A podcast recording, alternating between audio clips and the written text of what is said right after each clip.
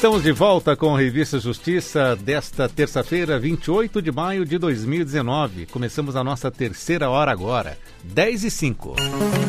Cabeça de Juiz, com o ministro Og Fernandes. E hoje, no quadro Cabeça de Juiz do Revista Justiça, vamos fechar essa série com os nomes de grandes oradores brasileiros. Já falamos sobre Ulisses Guimarães, Getúlio Vargas, Carlos Lacerda e hoje o ministro do Superior Tribunal de Justiça e do Tribunal Superior Eleitoral, Og Fernandes, vai falar da vida do ministro aposentado do Supremo Tribunal Federal, ex-senador e ex-deputado federal, Paulo Brossar. Ministro, seja bem-vindo mais uma vez. Bom dia. Bom dia, Sérgio. Bom dia a todos. Ministro, o senhor pode contar para nós então um pouco da história de Paulo Brossar, mesmo antes dele entrar na política? Bom, Sérgio, o ministro Paulo Brossard tem uma peculiaridade. Ele trafegou e deixou a sua marca nos três poderes. Ele integrou o parlamento brasileiro com muita distinção. Ele integrou o executivo como ministro da Justiça e encerrou a sua carreira pública como ministro do Supremo Tribunal Federal no, no ano de 1994, quando foi atingido pela compulsória.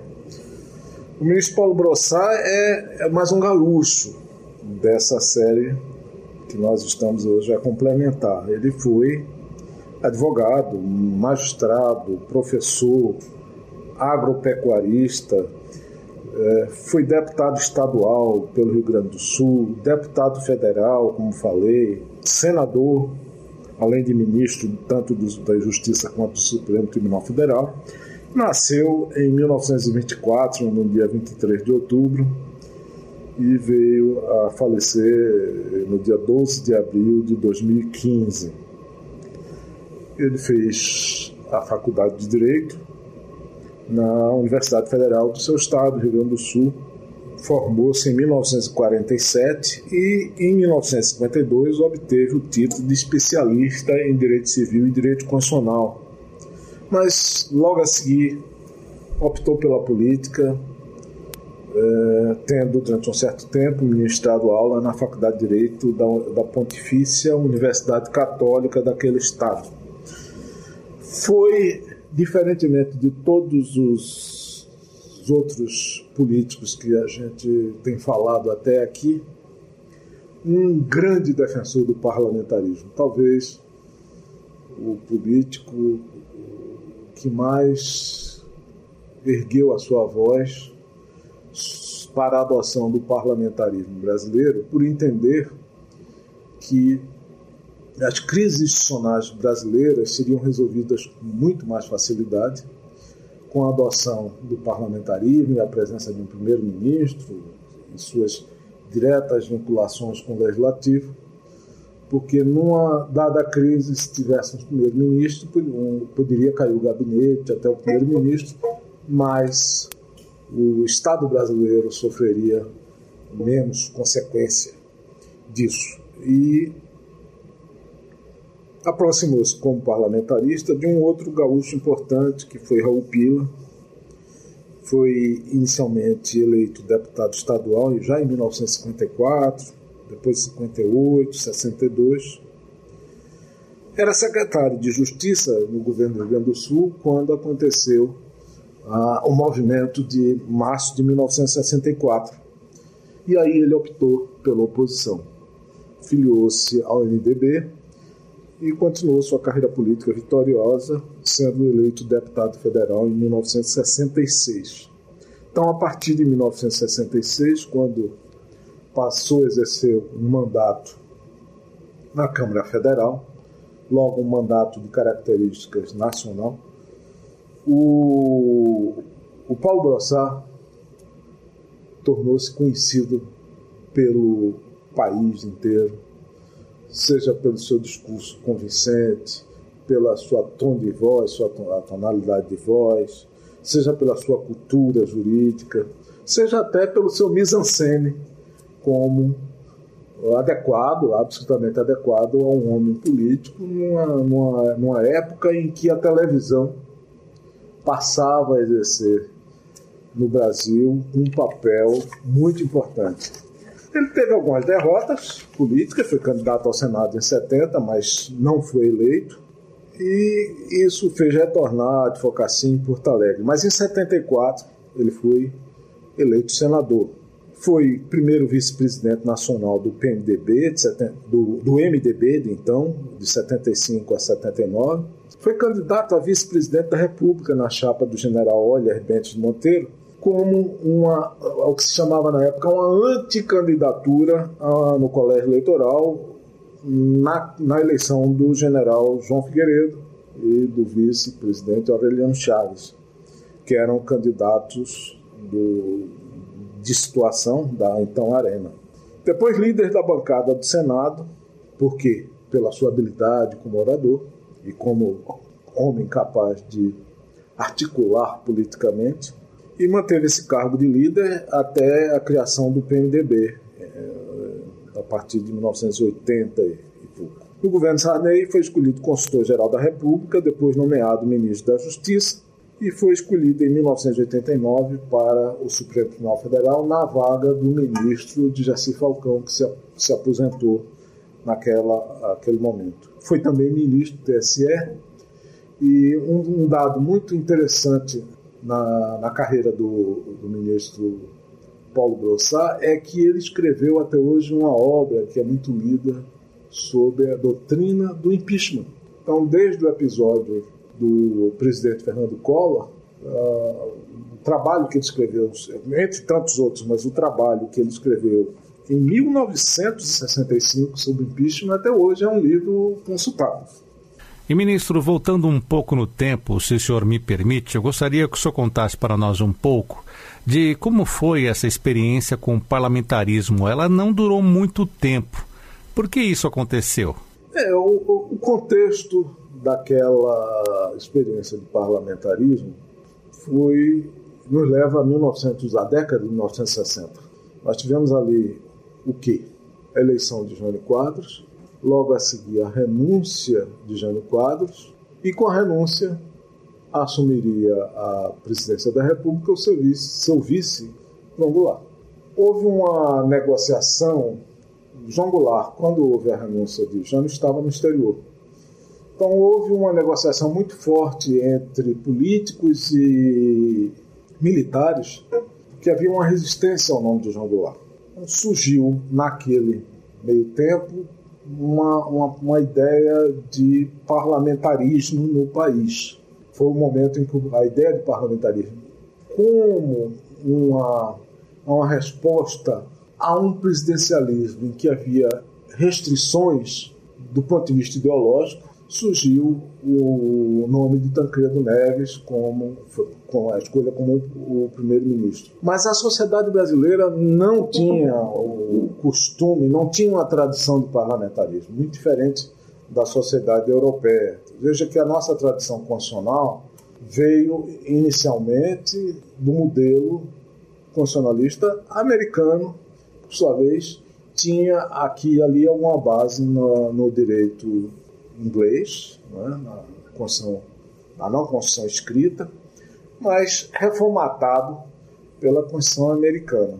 No Brasil, não tínhamos a experiência na República da instalação do parlamentarismo. Por outro lado, havia forças de oposição, de, de, de, notadamente de características de esquerda, com grande penetração nas camadas mais pobres da população, contra o parlamentarismo, o que levou à realização de um plebiscito sobre a manutenção ou não do parlamentarismo no Brasil, que foi derrotada, como de resto, essa, essa consulta feita a posteriori, já pós-Constituição de 88, mais uma vez foi derrotada.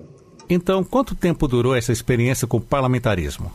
Durou muito pouco tempo, porque é, havia pressão social muito forte contra esse tipo de regime porque era entendido que havia uma, um sentimento na população após os episódios ligados a Cuba, por exemplo, a Revolução Cubana, de que seria possível fazer.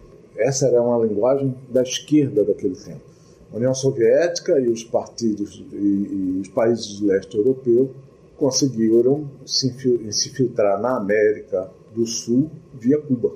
E, evidentemente, a contragosto dos Estados Unidos, que viam uma grande ameaça, inclusive nuclear, de Cuba. E não, era, não, não havia um sentimento da, assim, político daqueles ligados a, principalmente aos meios militares, ou os políticos mais políticos mais voltados para a área urbana, de acolhimento de uma proposta de adoção de comunismo. Por outro lado, camadas mais populares, e aí eu lembro o que foi feito no Nordeste, através de Francisco Leão, com as ligas camponesas. Então havia um movimento, por outro lado, uh, favorável a João Goulart, no Sul, Leonel Brizola, que criou um discurso de forças políticas antagônicas muito fortes, que redundou na Revolução, no movimento de 1964.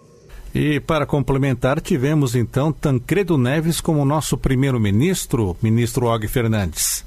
É isso, Sérgio. O, o, o, Tancredo Neves presidiu o gabinete de ministros no regime parlamentarista no Brasil no período de setembro de 61 a junho de 62. E o parlamentarismo ainda teve alguma experiência, alguma outra experiência, presidido pelo Brochado da Rocha, que era um homem, uma expressão política da época, mas foi de junho de 62 até setembro daquele ano. Finalmente, o último chefe de um regime parlamentarista foi Hermes Lima, que durou de 62 até 63. Hermes Lima, que depois viria a ser ministro do Supremo Tribunal Federal e veio a ter seu mandato cassado, como mandato, seu sua judicatura cassada no Supremo Tribunal Federal, mas que foi até janeiro de 63, e aí houve um referendo popular que determinou o retorno ao presidencialismo. Então foi uma experiência é, pouco usual e, e com pouca aceitação no país. E para fecharmos então esta série com os grandes oradores, vamos ouvir um trecho de discurso feito pelo ex-senador e também ministro aposentado do Supremo Tribunal Federal, Paulo Brossart. Ele fez uma crítica à anistia política oferecida pelo governo em 23 de agosto de 1979. Grave erro! Grave erro cometeu aí o governo. Por quê? Porque a anistia, antes e acima de tudo, é uma medida política de conciliação e nenhum assunto mais adequado para que se começasse a fazer aquilo que os anos do arbítrio afastaram da vida pública. A grande alegação para limitar a anistia foi de que o governo não anistiaria terroristas. Eu jamais defendi e espero em Deus jamais defender atos de violência. A violência para mim não apenas é antinatural, é contrária à natureza humana, como também é, e por isto mesmo, um atentado aos princípios democráticos. Eu, senhor presidente, que repilo a violência, que repilo o terrorismo em todas as suas modalidades, eu pergunto qual é a diferença que existe entre um terrorista e um torturador pela anistia ampla, pela anistia saneadora, pela anistia reparadora, pela anistia pacificadora. Esta continuará.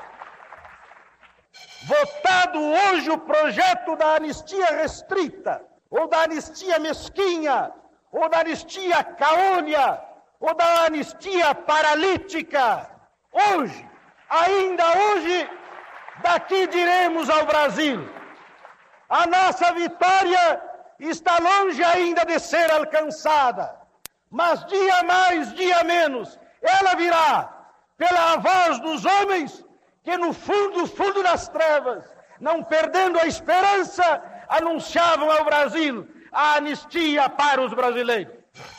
Ouvimos trechos de um discurso feito à época pelo então senador Paulo Brossart em 23 de agosto de 1979. Na ocasião, ele faz críticas ao projeto de anistia apresentado pelo governo. Paulo Brossar, que foi ex-deputado estadual, ex-deputado federal e também foi ministro aposentado do Supremo Tribunal Federal, encerrando assim a nossa série sobre grandes oradores brasileiros no quadro Cabeça de Juiz da Rádio Justiça. Ministro Og Fernandes, mais uma vez, muito obrigado por estar conosco e até a próxima semana. Até semana que vem, Sérgio, muito obrigado. E devo dizer que esse tema, oradores brasileiros, grandes oradores brasileiros, foi proposto por um ouvinte, Hugo Cravo, do Recife, a quem mando um abraço e solicito a todos que tiverem ideias que mandem para nós, que nós teremos muito prazer de discutir aspectos ligados ao judiciário ou à história brasileira. Muito bem, ministro. O convite está feito então para você ouvinte do quadro Cabeça de Juiz. Sugira também o seu tema. Entre em contato conosco pelo WhatsApp da Rádio Justiça, 61 999 75 81 40. Você também pode falar com o ministro Og Fernandes pelo Twitter. Participe. Ministro Og Fernandes, mais uma vez, muito obrigado pela sua participação conosco e até a semana que vem. Um abraço, muito obrigado também.